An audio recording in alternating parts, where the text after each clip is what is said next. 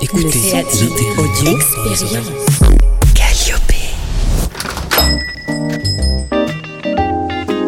Bonjour, bienvenue au Café de l'Audio.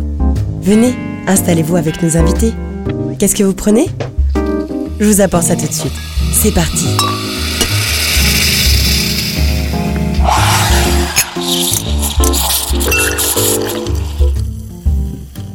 Bonjour Kamel, tu es cofondateur de Audion. Est-ce que tu peux nous en dire un peu plus? Je m'appelle Kamel, euh, je suis le cofondateur d'Audion, qui est une société technologique spécialiste de l'audio digital et du podcast. Euh, nous permettons aux marques euh, de toucher efficacement leurs cibles sur le support podcast, euh, aux éditeurs de donner de la valeur à, leurs inventaires et à l'auditeur évidemment d'avoir une expérience d'écoute la plus fluide et la plus immersive possible. Audion, c'est une quinzaine de personnes créées en 2018 et nous sommes basés à Paris. C'est quoi ton parcours avant la création de Audion Alors mon parcours, euh, très simplement, moi je suis issu euh, des régies radio. J'ai travaillé chez Énergie, j'ai travaillé chez Skyrock, j'ai travaillé chez euh, Next Radio Télé, donc RMC et, euh, et BFM. Et j'étais commercial euh, en radio, je vendais tout simplement de la radio aux agences médias et aux marques, aux annonceurs sur ces supports. Et comment tu as eu l'idée de créer Audion C'est une réflexion qui remonte à, il y a quelques années déjà, euh, que j'ai eue avec mon associé euh, Arthur, qui lui vient des agences médias. Il a eu à travailler sur l'audio digital, donc on a tout de suite échangé sur euh, l'audio digital en se disant bah Ok, il y a une demande côté, côté marque, parce qu'une audience est en croissance depuis, pas mal d'années. En revanche, est-ce qu'il y a une offre qui répond aux problématiques des marques et aux problématiques derrière des auditeurs? On s'est rendu compte qu'il y avait des, euh, réponses euh, assez pragmatiques et assez logiques qui venaient du UK, qui venaient surtout des États-Unis, notamment autour euh, du podcast. Mais en revanche, en France, on était assez en retard euh, dans la manière dont on abordait ce, euh, ce support. Est-ce qu'on intégrait de la data lorsqu'il s'agissait des inventaires des plateformes de streaming ou de la web radio? Est-ce qu'il y avait une mesure qui permettait à une marque de comprendre l'efficacité de sa campagne après une campagne? Et surtout, est-ce qu'on pouvait insérer de la publicité automatiquement autour du podcast? On s'est rendu compte que sur le marché français, il y avait énormément de, de carences sur toutes ces questions. Et donc, euh, début 2018, on s'est dit, c'est le moment, on y va, on a une offre qui est marketée, qui répond aux, problé- aux problématiques des marques. On va aller voir les agences médias, on va aller voir les marques et on va leur proposer notre, euh, notre savoir-faire pour ensuite derrière euh, entrer dans un axe très technologique et qui va nous permettre d'aller créer nos propres technos qui permettront à une campagne d'être innovante, d'être aboutie et qui permettront à un podcast de pouvoir intégrer de la publicité automatiquement et dynamiquement. Et c'est ce qu'on a réussi à faire sur ces euh, deux premières années.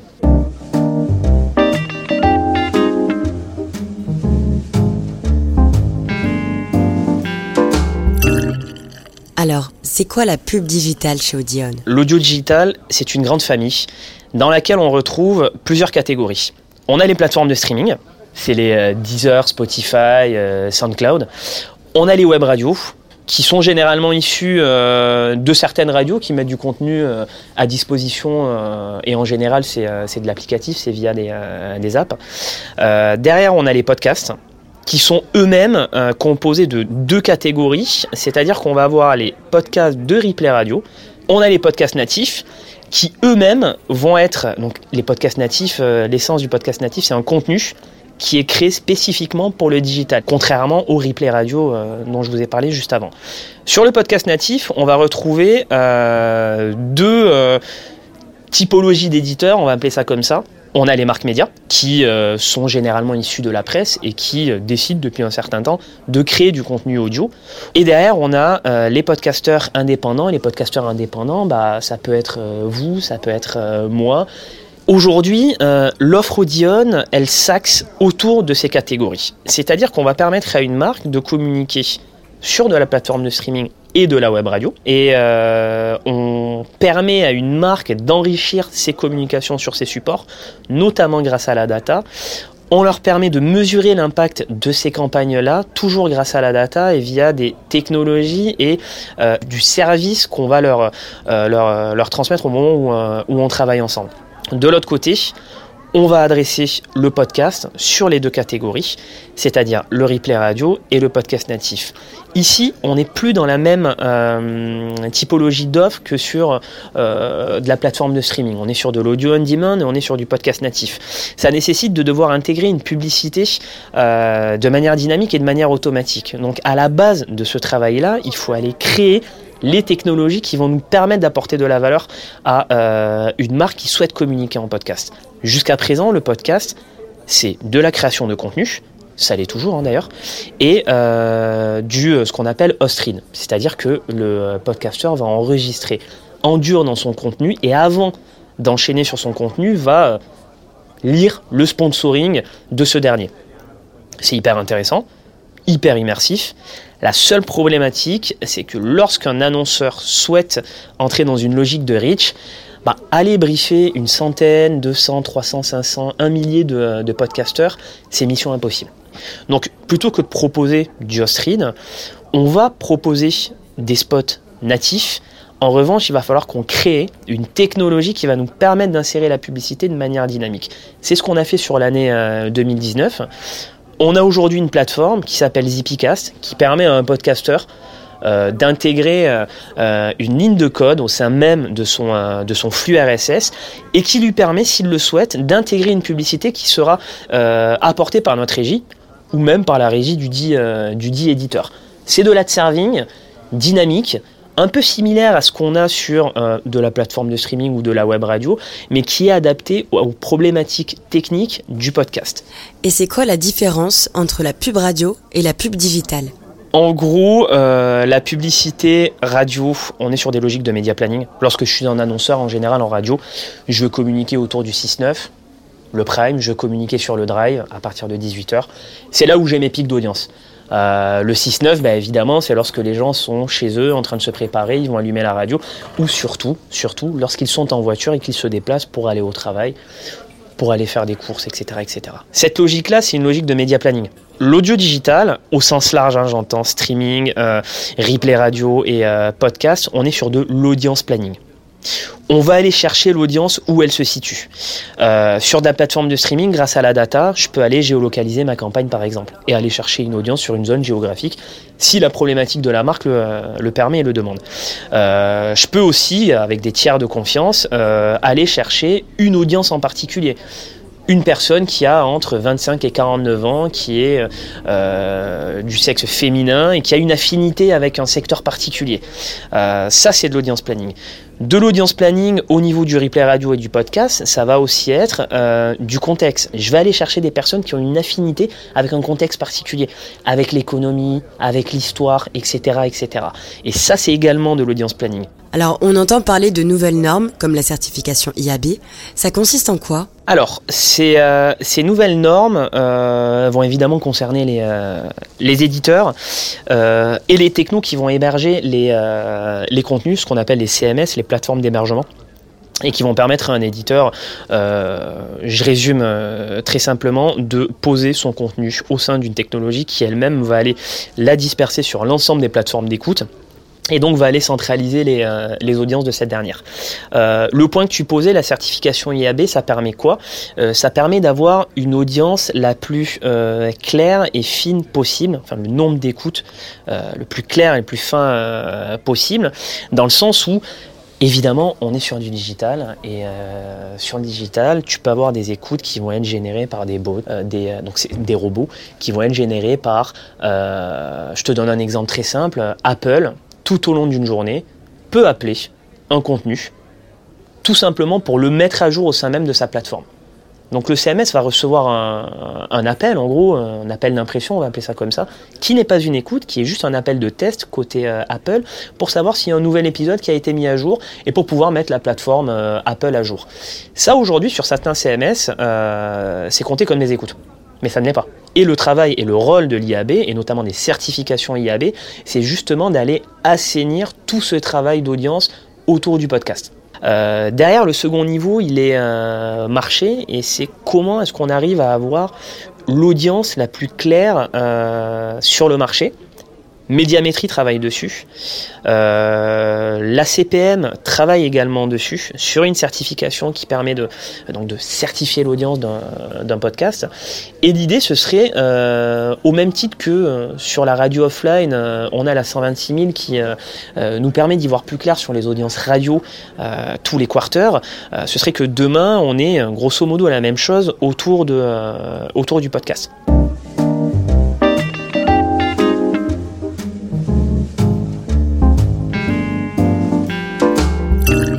Quelles sont les marques ou secteurs qui se sont déjà lancés Alors là-dessus, on a été assez surpris. Euh, très logiquement, on s'est dit, euh, les premières marques qui vont communiquer, c'est les marques euh, de la grande distrib, les retailers qui font déjà beaucoup de radio.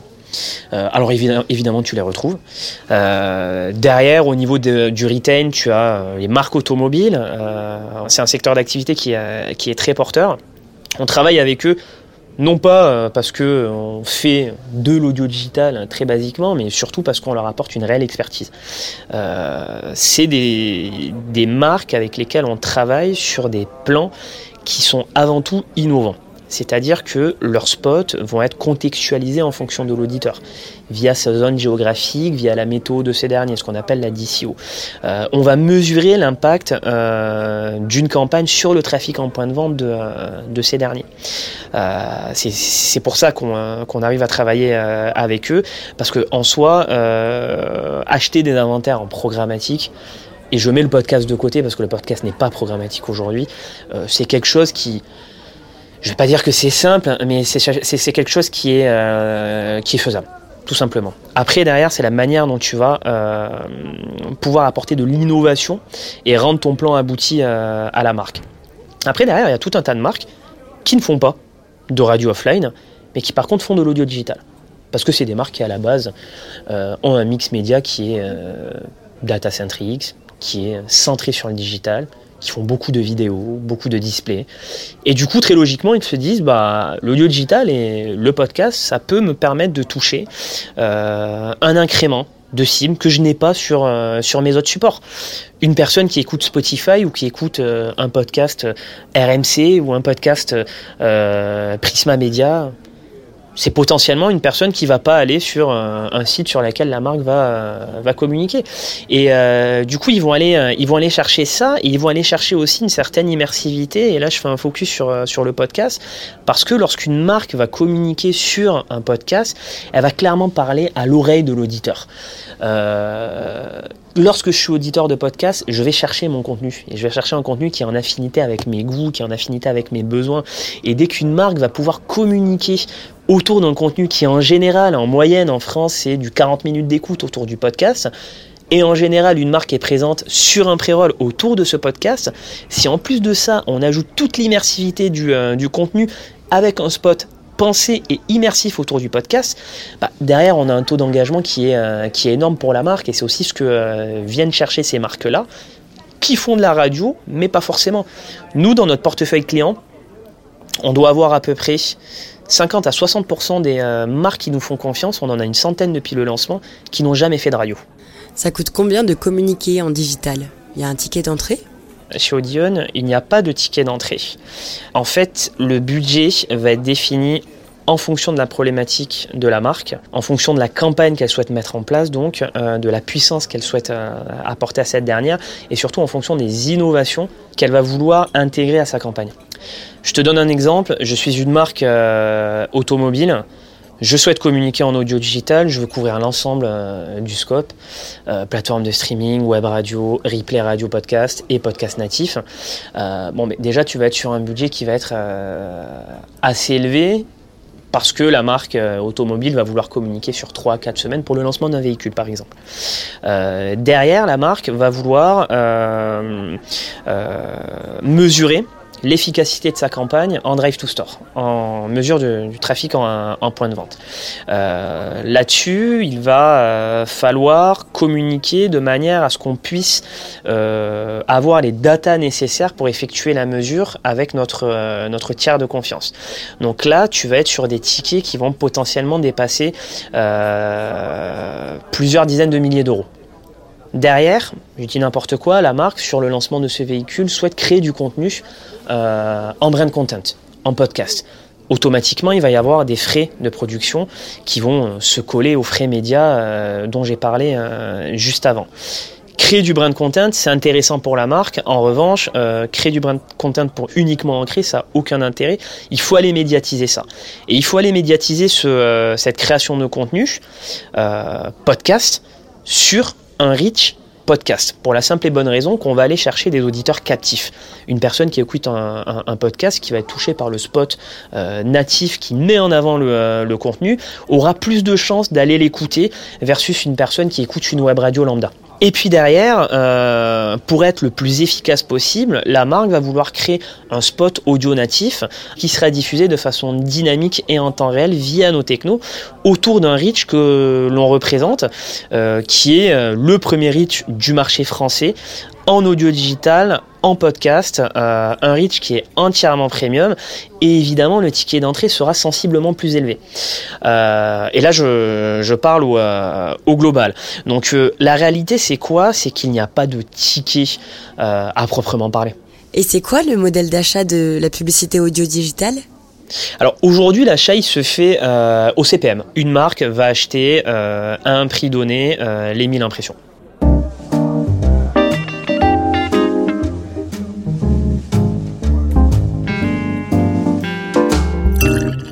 Audion est présent à l'international? On a euh, commencé le développement international sur euh, le second semestre de l'année 2019. On est en capacité d'agir sur le marché euh, allemand. On a un partenariat exclusif et technologique que nous avons passé avec la plateforme d'hébergement qui s'appelle Podigi qui est très référente en Allemagne parce que Podigi est hébergeur de la majorité des plus gros podcasts natifs sur le marché allemand.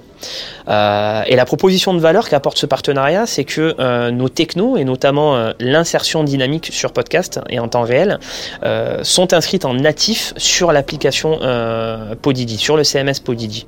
Du coup, tu peux nous donner ton point de vue sur les différences de marché entre les pays? Le marché publicitaire podcast en France, c'est en construction en construction, mais au même titre qu'est en construction le marché allemand, ou que commencent à émerger les, les marchés latins. Espagne, Italie, euh, qui reste euh, assez petit sur, euh, sur le podcast. En revanche, les marchés anglo-saxons sont évidemment en avance et évidemment bah, tout le monde regarde du côté des États-Unis, notamment des usages qui sont faits aux, aux États-Unis de la manière dont on communique autour du podcast aux États-Unis.